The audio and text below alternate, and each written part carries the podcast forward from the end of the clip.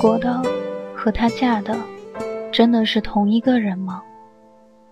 在平静地度过了两年婚姻生活之后，甘露却发现自己竟然完全不了解枕边人。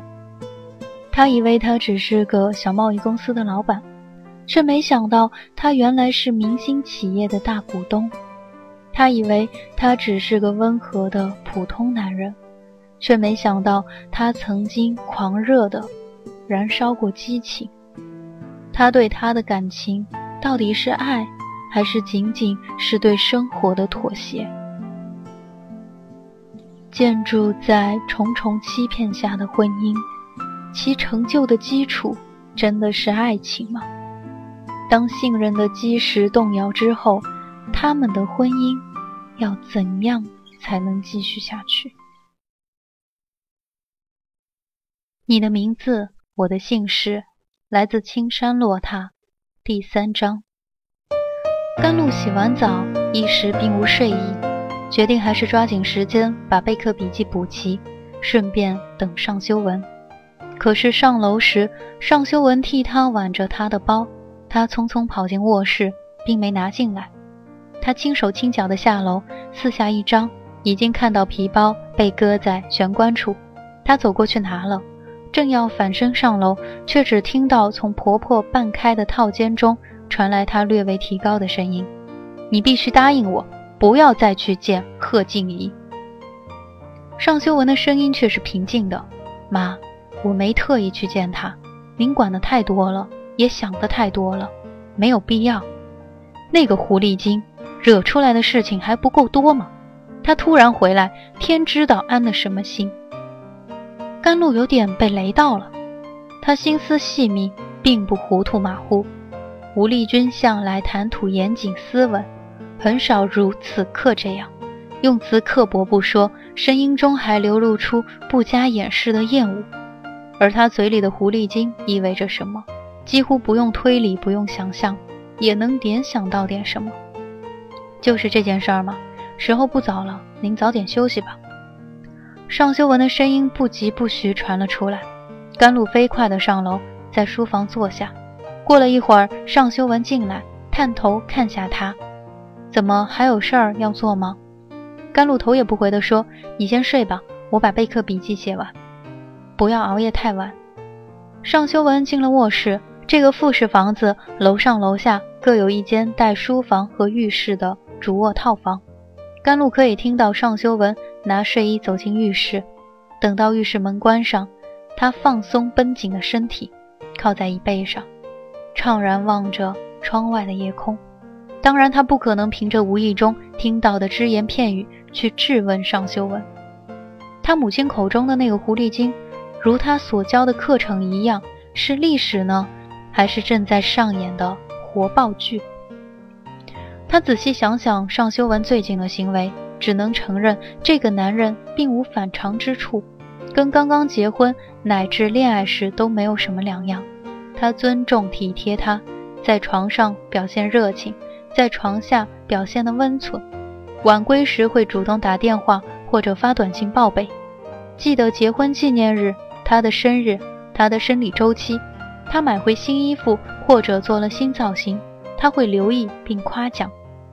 他曾经疑惑过，在此之前，他见识过的唯一婚姻当然是来自他的父母。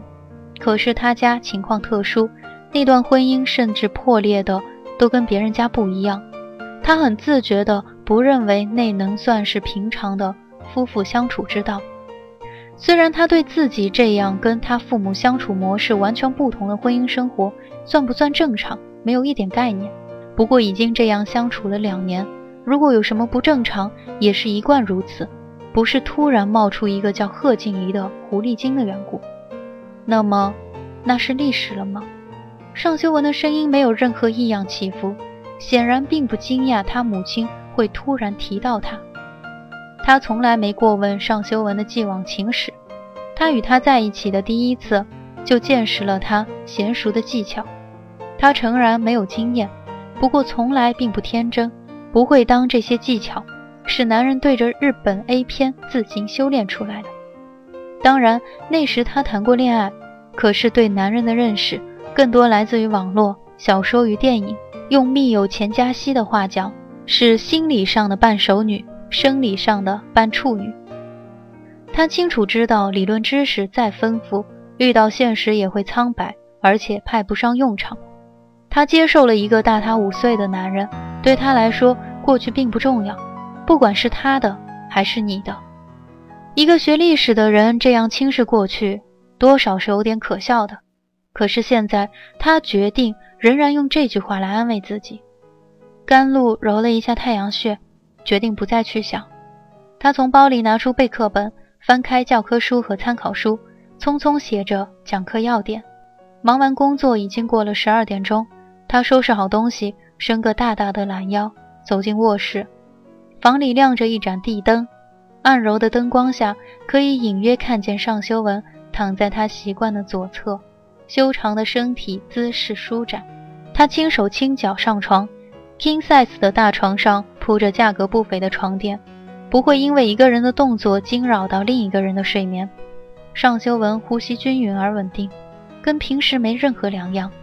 与他父母的对话似乎激动的始终只是吴丽君一个人而已。那些落在甘露耳内的敏感字眼，对他好像没有意义。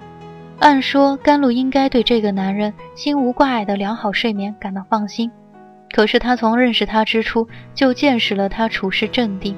心事毫不外露的本领。此时躺在他的身边，他当然没法做到立刻释然，并和他一样安然入睡。露露，有没后悔过跟我结婚？尚修文的这个问题浮上甘露心头。如果没有无意中听到的对话，这只能算夫妻之间一点情趣交流。然而现在，他有点不确定他这个问题的含义了。两年多前一个初秋的夜晚。他看着他的眼睛，清晰明确地说：“我们结婚吧，露露。”他的表情严肃，眼神深邃，仿佛不是在求婚，而是向他提出一个商业合同的订立。甘露愣住，然后笑了：“我指望的求婚应该比这个要来的热情一点。”他用的是半开玩笑的口吻，借以掩饰自己的惊慌。尚修文也笑了。他平时谈吐风趣，并不算严肃刻板，可是总带着点清冷的气息，神情冷漠。逢着笑意这样拂过面孔时，眼睛微微眯起，嘴角上挑，整个人焕发出光彩，显得温暖亲切。甘露一直抵挡不住他的这个表情，自己的笑意到不知不觉一点点褪去，不由自主的严肃了起来。我需要好好想想。他想的当然不是尚修文的过往情史，他没交代的意向，他也并无追问的打算。他只是在想，他算不算是在恋爱，做好了结婚的打算没有？他与尚修文的结识是一个纯粹的偶然。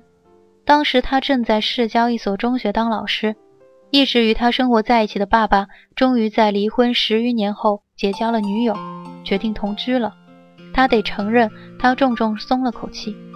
独自在离学校不远的湖畔小区租了一套精装修、家电齐全的房子住着，每天花十分钟骑自行车上下班，日子过得十分舒适惬意。一个周末，钱嘉熙约他吃饭唱歌，他去的稍晚，餐桌上坐了十来个男女，只有几个他略略眼熟。钱嘉熙素来交友广阔，各路朋友都有，好在大家年龄差不多。相互介绍后没有拘束，钱嘉熙那天特别的给他介绍的其实是另一个叫冯以安的男人。可是通报姓名后，冯以安明显心不在焉，饭吃到一半接了一个电话，说要去接女朋友便走了。钱嘉熙一脸茫然，以安什么时候有女朋友了？有人语带调侃地说：“你应该问他什么时候处于没女朋友的状态。”众人大笑。钱嘉熙说：“喂，上次吃饭他还嚷嚷着家里逼他相亲，他很郁闷。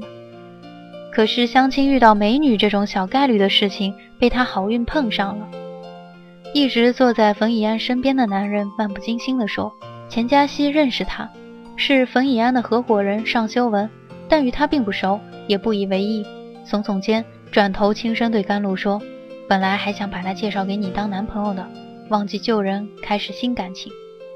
甘露简直哭笑不得，声音低低地说：“谢谢你，你不提的话，我大概可以忘得更快一点。”他倒不是逞强，尽管聂谦是他的初恋，他们恋爱长达三年多，可是分手是他主动提出来的。他从来不为已经做出的决定后悔，只庆幸没拖到感情走到末路。一只指甲修剪得光洁整齐的修长的手拿了茶壶，将他面前茶杯加满。他下意识地说谢谢，眼睛一抬，正触到一对光滑蕴藉的眼睛。一个似笑非笑的表情。那时的尚修文与满桌的同龄人并不太一样，没有他们那种兴致勃勃的神态，看上去倒有点无精打采的颓唐放任模样。坐在热闹的餐桌上，靠着椅背，明明身形笔直，却透着懒散，不算沉默，却也并不怎么参与热烈的对话。然而眼光一转之间，分明把一切尽收眼底。他礼貌十分周全。给他布菜、蒸茶，偶尔抽烟，也先征求他的同意。吃完饭再唱歌，直到过了午夜时分才尽欢而散。几个开车的男士分别送女孩子回家。甘露发现，和刚才在 KTV 包厢一样，尚修文站到了他的身边，丝毫不太刻意，可是用意明显的钱嘉熙飞速的对他挤了一下眼睛。尚修文将甘露送到家。随随便便要到了他的手机号码，却是隔了一周之后才打他的电话，约他出去吃饭。钱嘉熙对此的评价是：一看就是情场老手，知道怎么调动女孩子的情绪。不过他呲牙做了一个狰狞的表情，他没想到遇到你，这招不灵的。甘露直笑：“你这是恭维我纵横情场无敌手吗？”呸！只不过交了一个男朋友，还是两地柏拉图的纯精神恋爱，你倒是真敢臭美。钱嘉熙毫不留情地说：“不过你这人有一个本事无敌了，就是沉得住气。这个我恋爱再多次也学不会。”甘露和别人一样有各种情绪，可是他的确沉得住气。这个本领让他在读书时，哪怕功课完全没准备，也敢一派坦然地坐着，不会闪避老师的视线。让他在父亲喝得烂醉时，能够看着他布满血丝的眼睛和狂乱的举止而不害怕，夺下他手里的酒杯，也让他在尚修文不安排里出牌时应对的一点也不惊讶。不过旁人没他这个修为。钱嘉熙听到他经过认真考虑后准备嫁给尚修文，顿时就火了：“你最近没得脑膜炎吧？你正青春年少。”又没有来自家庭的压力，可以好好享受生活。这才恋爱不过一年多，就早早把自己嫁了，不是有点傻吗？甘露多少有点理亏，根本不敢说他与尚修文认识到快两年了，但正式恋爱不过半年时间而已。在与聂谦分手后，他和钱嘉熙曾口出狂言，要好好谈几次恋爱，享受尽男人的殷勤，纵情挥霍青春，到三十岁时再考虑结婚。如果到时经济足够独立，单身下去也无所谓。更重要的是，说这话时，钱嘉熙喝得半醉，舌头都有点捋不直了，而他一向滴酒不沾，处于完全清醒的状态。而且你要嫁一个有守寡母亲的男人，婚后还要住在一起，你完了！你那个尚修文有什么好的？做的只是小本生意，开的半旧宝来。更重要的是。成天无精打采，性格看上去很不好琢磨。他比较成熟吗？男人成熟一点不好吗？拉倒吧，不谙世事的小女孩才会喜欢表现得高深莫测的男人。男女相处又不是猜谜，与其把大把光阴花在弄清他的想法上，不如和一个坦率开朗的男人享受生活。甘露承认钱嘉熙不无道理。不过，他答应与尚修文结婚的理由还真不是简单的崇拜他成熟理智。他没法详细解释，索性老着面皮说：“我已经足够坦率开朗了，我跟他互补比较好。我本来想介绍给你的是冯以安，这家伙家境好，又知情识趣，拿来当男朋友再好不过。唉，天意弄人，天意弄人。”甘露只好拖住闹事暴走的钱嘉熙。既然是天意，我们就一块从了吧。他赶在好友翻脸前笑道：“好好，不开玩笑了。我只是突然想，也许这种稳定的家庭生活正好是我需要的。”这个理由并不让钱嘉熙幸福。甘露的妈妈陆慧宁就更是嗤之以鼻了。她不顾美容顾问的警告，眯起一双美目，上下打量女儿：“你把你的真实想法告诉你妈，很为难吗？我什么时候对你撒过谎？你倒是懒得跟我说谎。”你对我向来是什么真话最堵心就说什么，一点没有对你爸爸的委婉。也罢，算我欠你的，我都认了。不过结婚不是儿戏，你不想好就嫁的话，以后有的你哭了。我当然是想好了才来跟你说的。谢谢你给面子，没拿了结婚证再来跟我说。不过你照顾了你爸爸十来年，好容易他想通了，找了个女人搭伙过日子，你这才轻松几天。不好好享受一下生活，居然就要和头一个追求你的男人结婚。甘露想想学校里教语文的同事蔡老师，不过大他两岁而已，经常一脸愁容说起被家人催婚，已经说到这一步了。哪怕你结了再离，也好过一辈子嫁不出去，真是让人万念俱灰。然而他面对亲人和朋友，却全都主张他享受单身，反对他结婚。他只能感叹人生奇妙了。你二十岁就嫁给了我爸爸，二十一岁就生了我。也许早婚也是一种生物遗传，已经强大到我们没法解释的地步了。陆慧宁冷笑：“你少跟我胡扯，我是没办法。一个乡下女孩子，高中毕业没考上大学，不想种田，唯一的出路不过是进城打工。想在这里站住脚，总得付出代价。”甘露厌倦地说：“好吧，你为了立足谋生，早早的和一个你不爱的男人绑在了一起，又早早的生了孩子，多了一重束缚，实在是身世堪怜。不过总算社会进步，我嫁人的理由没你这么凄惨。你跟我前世有仇吗？说什么都要顺便讽刺我几句才开心。我是为你好，你现在经济独立，无牵无挂，完全可以从容享受，慢慢挑选。”你要把早婚也扯上遗传，那将来跟我一样离婚了，是不是也要赖到我身上？那倒不是，你要是跟我一样学历史，就知道历史可能有相似一幕，可是不会简单重演。再说了，你再嫁的很成功吗，我一点不操心这个问题。甘露漫不经心地笑。陆慧宁知道甘露的主意大得很，从来也不指望说服他，只能长叹一声：算了，我懒得费唾沫。反正我说什么你也听不进去，有些跟头总得自己摔了才算数。有空带他来见见我吧，我也好多少放心点。见过彬彬有礼、举止沉稳的尚修文后，陆慧宁倒也点了头，跟女儿说：“嫁吧嫁吧，反正就算嫁得不好，也不是世界末日。”甘露的父亲甘博倒没说什么，只忧心忡忡地看着女儿，眼中满是绝望、怜惜与自责。倒好像世界末日已经来临了，甘露给他看得胆战心惊，摇着他的胳膊说：“爸，您可千万别瞎猜。”甘博勉强一笑，过了良久才说：“你是不是不满意爸爸和王阿姨在一起，才决定快快结婚？”从小到大，甘露维护爸爸的玻璃心已经成了习惯，当下吓得差点指天发誓：“我绝对没那个意思。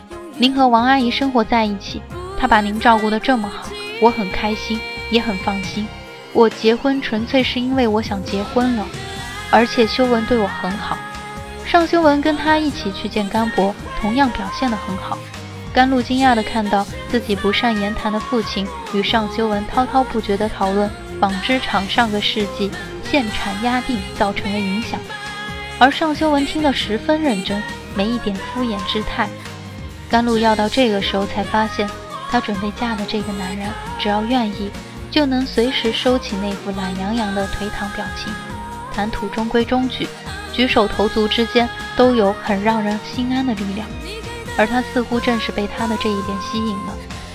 甘博一样被尚修文收服了，放弃了疑虑，他们如期结了婚。既然是你想结婚了，那么就安心享受这个婚姻吧，没有什么实质性的表现，不要胡乱猜测。甘露在黑暗中对自己说：“他挪动身体，靠近尚修文一点。他的头刚刚靠到他的肩膀上，他便似有感应，侧过身来，一只手如平时一样搭上了他的腰，在睡梦中将他揽住。甘露合上眼睛，努力摒除杂思，让自己沉入睡眠状态。